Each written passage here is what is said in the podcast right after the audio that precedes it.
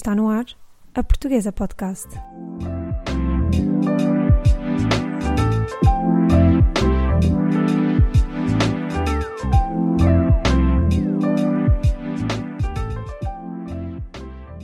Olá e seja toda a gente bem-vinda a mais um episódio da Portuguesa.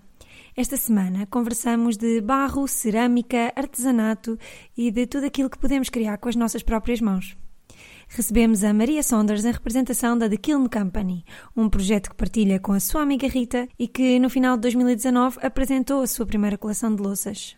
Louças estas de design moderno e minimalista, mas feitas em barro preto, uma das matérias-primas ancestrais do interior de Portugal. Fiquem desse lado e acompanhem a nossa conversa. Espero muito que gostem. Olá Maria, muito obrigada por teres aceito participar no episódio da, da Portuguesa. Queria começar a nossa conversa por te perguntar uh, como surgiu a ideia de criar a Kiln Company e qual é que é o vosso background. Olá Sara, obrigada eu pelo convite. Um, então, a Kiln Company surgiu um, entre amigas, eu e a Rita já somos amigas há algum tempo e sempre quisemos montar qualquer coisa juntas. Um, o meu background é artes plásticas e a Rita estava em publicidade, marketing e queria já sair da área até há algum tempo. Queríamos montar um projeto em que, em que acreditássemos. Portanto, uh, isto daquilo do Barro Preto veio um bocadinho ter connosco. O meu bisavô é desta zona, desta zona de Portugal onde há muitas olarias de Barro Preto, ali ao pé de Santa Comadão. E há um dia que fomos lá passar o fim de semana às duas e, e a Rita viu o barro e disse: vamos, vamos fazer qualquer coisa com isto. As alderias são, são muito giras e daquelas ainda antigas, muito pequenas, que passam de geração em geração. E pronto, começou daqui. Que giro, então foi, foi o barro que foi ter convosco quase. E queria perguntar-te também outra coisa, que é, eu vi que vocês recorreram ao Kickstarter para fundar ou subsidiar o início da Kiln Company. Uh, como é que surgiu essa ideia e, e se resultou como vocês estavam à espera? Olha, esta ideia uh, veio, veio à baila porque já tínhamos alguns amigos que já tinham utilizado esta plataforma. Eu, para ser sincera, achei que não ia resultar, achei que, que em Portugal não ia ser assim tão bem recebido. E de repente fizemos o projeto inteiro, gravámos vídeos, fotografámos tudo o que pudemos Uh, e de repente em 48 horas nós conseguimos financiar o projeto. E foi assim um wow e, e até um incentivo, não é? Uh, sei lá, pensar, se calhar estamos a fazer a coisa certa. A grande surpresa foi que realmente 60% ou mais, um bocadinho mais de 60% dos nossos backers foram todos estrangeiros. Um, isso foi uma grande surpresa. Eu, inclusive, pensei, quando fiz o projeto, pensei, quem é que vai, quem é que vai achar graça ao Barro Preto, não é? Esta plataforma é enorme, há aqui coisas incríveis, como é que nós vamos conseguir sobressair, um, pensávamos, vamos, vamos fazer o passa-palavra, tipicamente à portuguesa, não é? Um amigo do amigo, os tios, os pais, os familiares, e realmente esse passa-palavra cobriu 40% do projeto e o resto nós conseguimos conquistar outras pessoas. Portanto, decorreu durante um mês, foi muito divertido por acaso. Portanto, foi sempre no fundo a ganhar terreno e ganhar terreno até acabar o tempo. E foi mesmo um bom avanço e um bom começo. Então, basicamente, vocês não estavam à espera de ter eh, esse backup enorme dos clientes estrangeiros, uh, ou, de, ou, dos backers estrangeiros, vamos antes falar assim. Uh, como é que achas que eles, que eles encontraram o vosso projeto? Isto porque eu, infelizmente, ainda não tive a felicidade de participar uh, ou de fazer funding de um projeto no Kickstarter e gostava também de saber como é que, como é que achas que eles encontraram aquilo no meio de, de todos os projetos e porque aquilo, algum deles vos deu alguma razão quando fez o backing da, da empresa? Uh, nós não tivemos assim tanto feedback nesse aspecto. Havia muita gente a dizer que, que coisas incríveis, nunca tinha visto barro preto. Foi, foi muito por nunca tinham visto este produto. Uh, aquilo, aquilo tem muitas secções, portanto, tu consegues procurar produtos na área da tecnologia, das artes, de, de, até do entretenimento, da educação. Portanto, eu acredito que as pessoas lá tenham ido parar nesse aspecto. Depois, o Kickstarter funciona muito para objetivos. Tu consegues alcançar certos objetivos num curto espaço de tempo. A própria plataforma faz um boost do teu projeto e faz chegar a não sei quantos backers. Uh, portanto, o nosso objetivo também era, era, vai, era chegar a essas, a essas barreiras. E eu acredito que tenha sido por aí. Olha, ainda hoje não sei. Uh, o feedback das pessoas foi sempre numa de surpresa que nunca tinham visto aquele material. O barro, para nós que é uma coisa tão óbvia, não é? Há, em qualquer casa há, coisas de barro, o barro mais cor laranja, não é? Mas o barro é uma coisa comum, não é? Em Portugal. E de repente ter pessoas do outro lado do mundo a dizer isto é espetacular, eu acho que foi por aí, sim. Uau, incrível. Um, a minha próxima pergunta vem no seguimento deste, disto que tu me acabaste de contar, uh, que é visto que vocês foram uma empresa que nasceu um, não só das vossas cabeças, mas também da, da ideia de recorrerem ao Kickstarter.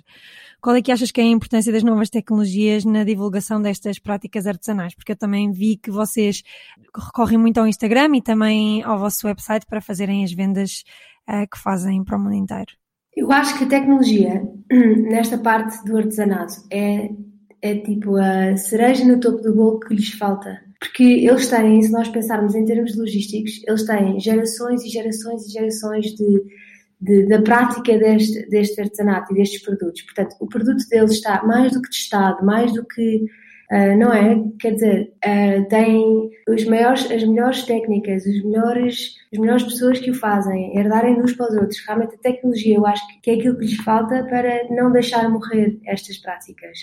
Eu acho que é preciso um reforço e um incentivo uh, aqui nos artesãos, porque realmente é uma coisa que passa de, de avô para pai para filho, não é? E de repente os filhos entre aspas, estão, estão a sair deste, destes meios e irem para as cidades e até irem para fora. Portanto, nesse sentido, eu acho que é preciso um incentivo. E acho que até a tecnologia pode ajudar. Mas na parte da divulgação e do marketing e de saber vender as coisas através da tecnologia, acho que é, é a cereja na topo da bola destes artesãos. É, é muito engraçado porque hum, o barro negro, hum, eu estava a falar com a minha mãe eh, ontem, estava a dizer, ah, vou entrevistar esta, esta empresa e mandei-lhe o vosso site e não sei o quê, porque a minha mãe adora louças. Nós somos, quer dizer, eu sou da zona das Caldas da Rainha, uh, mas a minha mãe trabalhou em Viseu uh, durante bastantes anos e, e ela estava-me a dizer, sim, sim, quando eu trabalhava em Viseu havia imensos uh, ateliês de olaria e aliás a avó, portanto a mãe da minha mãe, pedia-me sempre para eu trazer imensas coisas em barro preto porque eram, eram peças ótimas para ir ao forno e para fazer grandes, grandes quantidades de comida, etc. Portanto, eu nunca tinha ouvido falar do barro preto e entretanto numa conversa com a minha mãe fiquei a saber que ele existia. E foi muito engraçado porque foi só porque eu lhe mandei o, o site. Então, tal como tu disseste, sim, é uma coisa que é bastante conhecida. Um, e eu queria que tu nos explicasses uh, também, assim, em traços largos e de uma forma simples, qual é o processo pelo qual passam as peças para adquirirem então essa tonalidade de cor negra que as caracteriza e que as torna diferentes, por exemplo, do barro mais encarnado? Eu nem preciso resumir muito porque é mesmo, mesmo simples. O barro não tem nenhum pigmento, nem nenhuma cor, nem tinta. Portanto, o barro é ligeiramente parecido com o barro cor laranja, aquela cor tijolo típica, antes de entrar no forno. E quando é cozido no forno, é-lhe é retirado todo o oxigênio durante a cozedura. Portanto, o oxigênio é queimado e o barro ganha esta cor preta. Tanto que se partir de um prato ao meio, uh, que já me aconteceu, uh, o barro é completamente preto por dentro. E, e é isso que é giro. E o, e o próprio barro dá, dá, nem sequer é vidrado. Nós cozinhamos, podes cozinhar diretamente neste barro sem ser vidrado. O barro vai ao lume e ao forno e dá um gosto diferente da comida. E por acaso é giro teres contado essa história da tua mãe, porque quando nós temos contacto com o público e estamos a vender o produto, a nossa geração, a minha e a tua, olha para as coisas com uau, isto é barro, que giro, Uh, realmente vamos a casa dos nossos amigos e é tudo sempre das mesmas lojas ou sempre tudo dos mesmos sítios, não é? As casas são mais ou menos todas iguais e de repente uh, muita ideia de nós criarmos esta louça foi termos coisas diferentes em casa e que, e que durassem uma vida, pronto. Uh, mas de repente entramos em contato com, com as nossas mães, as nossas avós, que olham para as coisas como que giro, ainda tenho a panela da minha avó, onde se fazia o arroz, o arroz de forno ou a chanfana, não sei o quê, uh, que giro este barro voltar, voltar ao mercado, com um ar muito mais minimalista, não é? Já não precisamos de tantos, eu acho, tantos rococós e pormenores e foi aí que eu e a Rita tentámos dar a volta ao barro, porque, de novo, nós não trouxemos nada, assim dizer, mas é giro ver a reação diferente de cada geração ao, ao produto. Sim, exatamente. A minha avó faz uh, chanfana sempre nessas coisas gigantes de barro.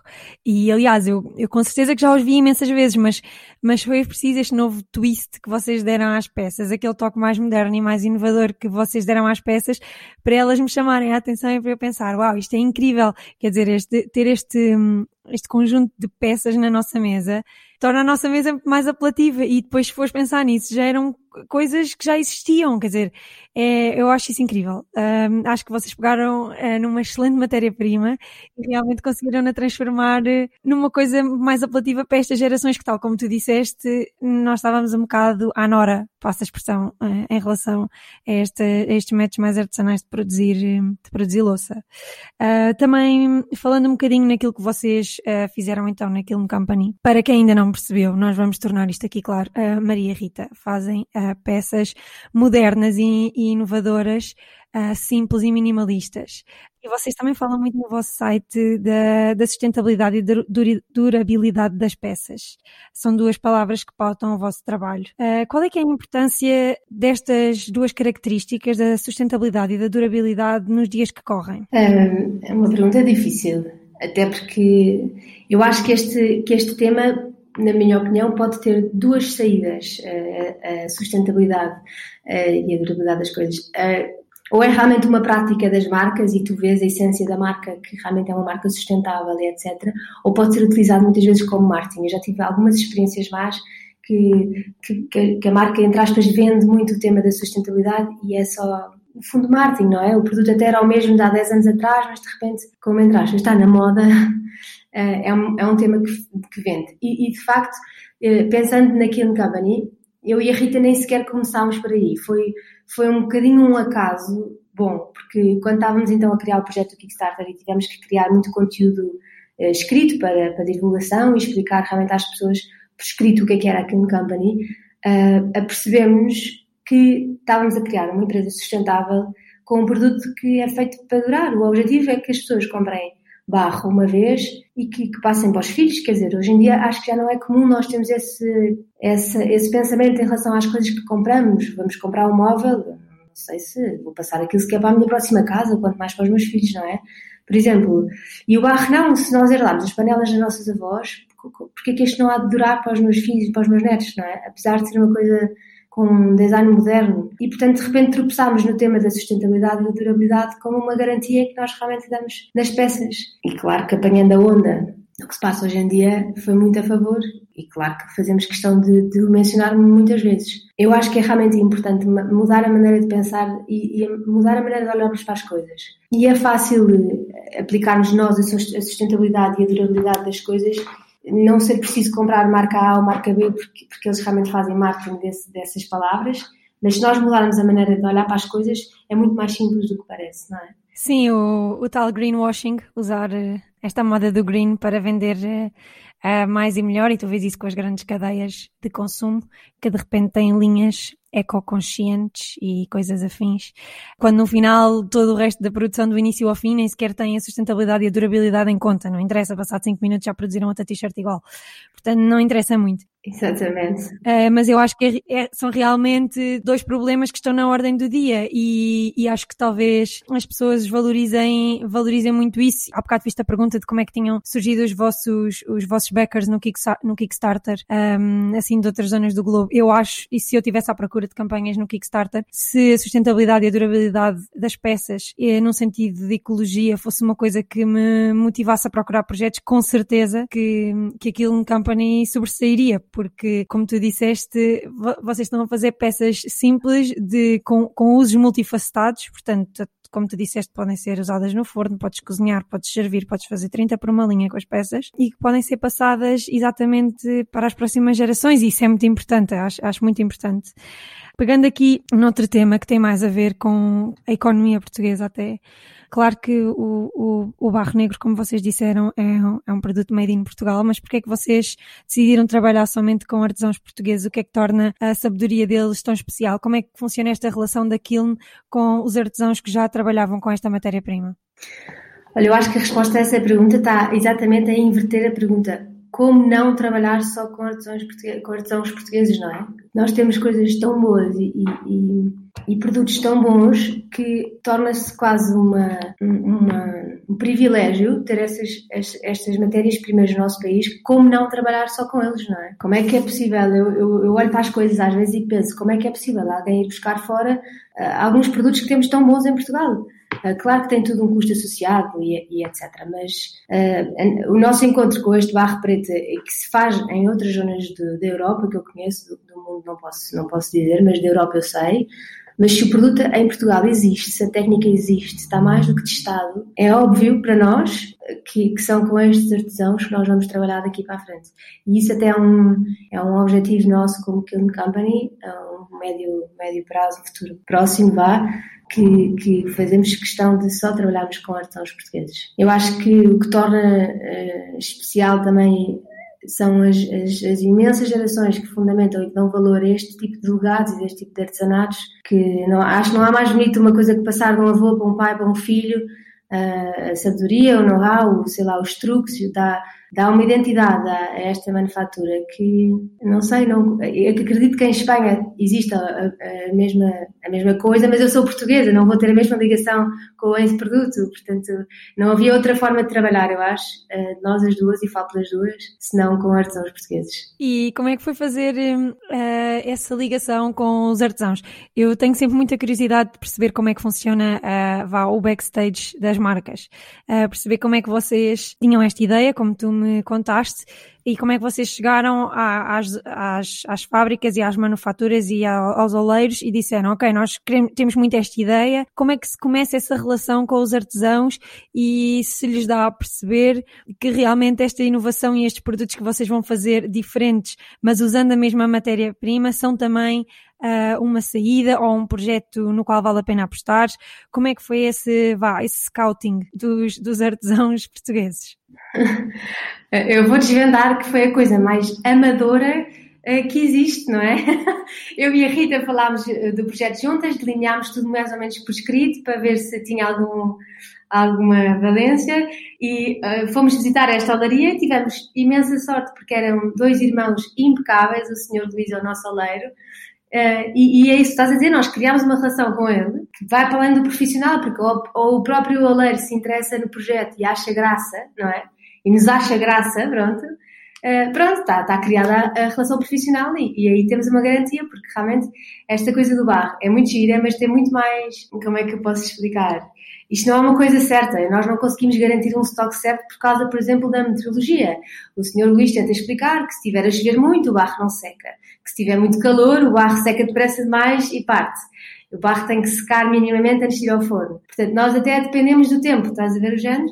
Portanto, temos que criar uma relação com, com, com o nosso Senhor Luís, que, que vai para além do profissionalismo, porque uh, sempre foram empresas muito familiares, não é? Portanto, se nós não trazemos o familiar para estas relações profissionais, eu acho que as coisas nem sequer têm pés para andar. Se nós vamos com, com um ar muito corporate, como estávamos a falar há bocado, a coisa não, não, não funciona, não são assim que estas pessoas funcionam. E eu acho ótimo, porque de outra forma, se calhar eu própria me intimidava, porque não tenho este perfil corporate dos negócios, não, não tenho. Somos as duas pessoas criativas, com ideias e com bom fundo. E é isso que temos de trazer para, para a empresa, que é uma empresa de facto, mas. Uh, e portanto, a relação com os artesãos é muito divertida, porque é assim, é um bocadinho pão, pão, queijo, queijo.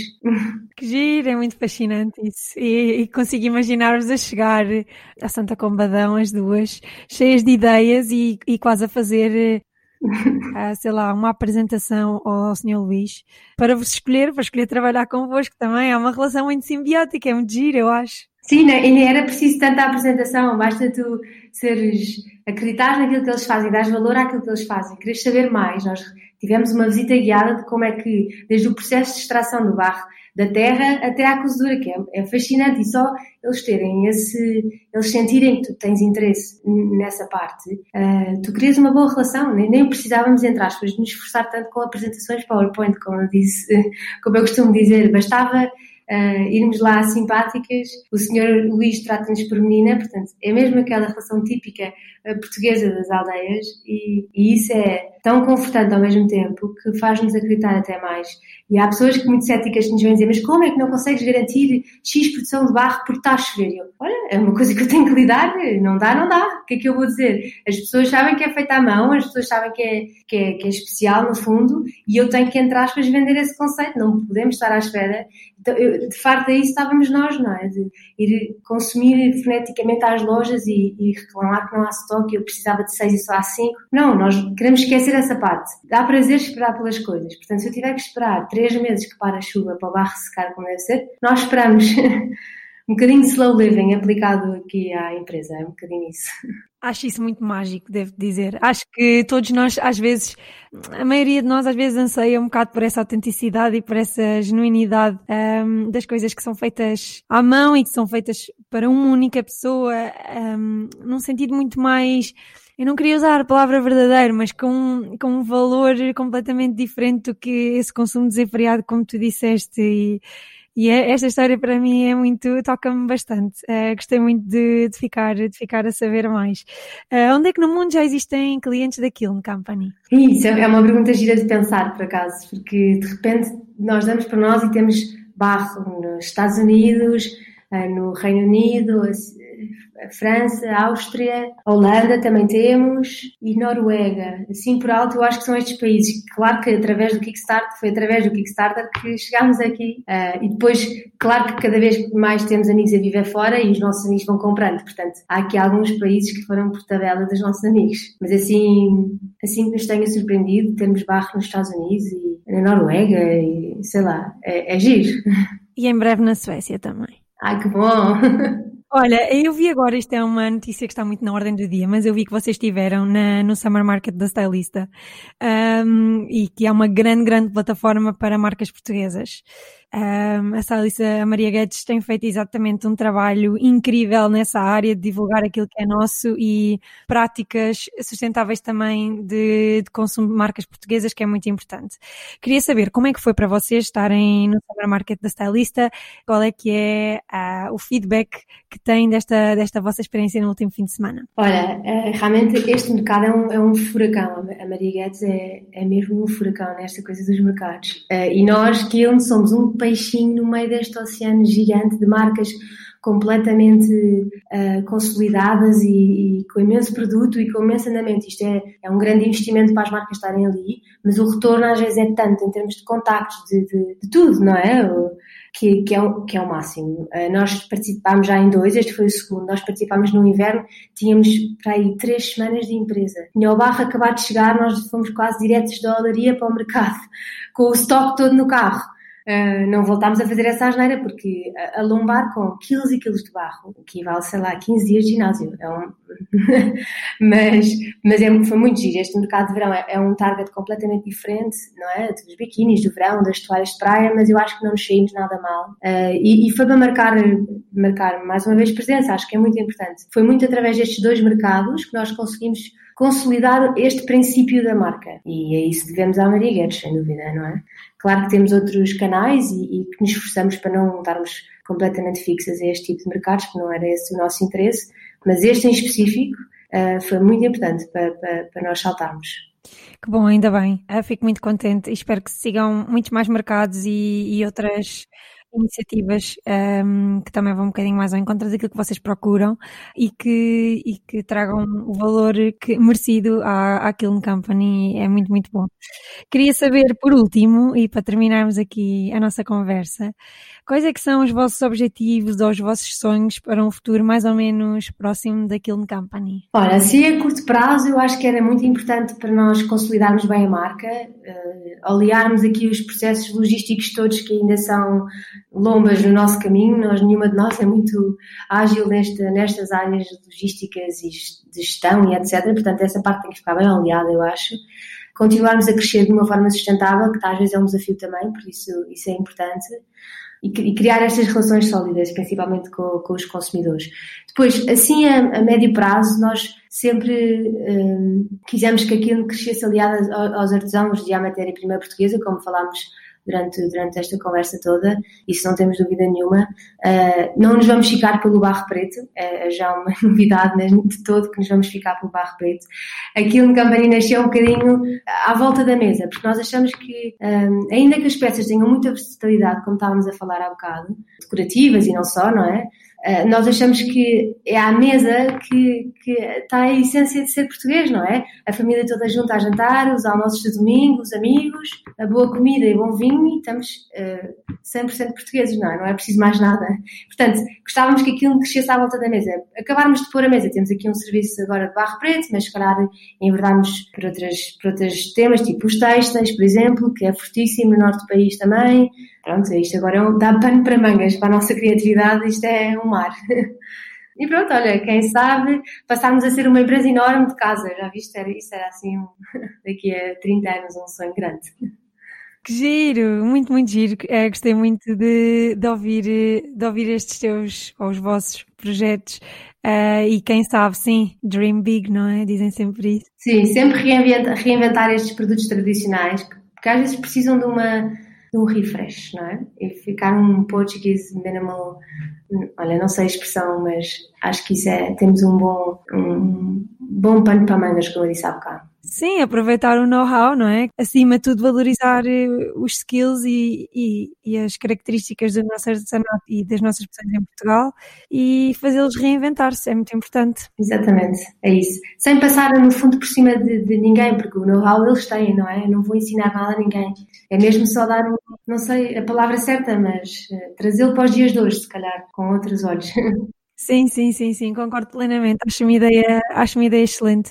Com esta última pergunta e com estas últimas notas, eu gostava muito de me despedir da Maria e Maria, obrigada outra vez uh, por aceitar estar aqui na Portuguesa hoje e espero muito que aquilo no Company vingue e que nós estejamos todos aqui para assistir uh, aos próximos passos, aos próximos projetos. Que querida Sara, muito obrigada eu, nós é que agradecemos.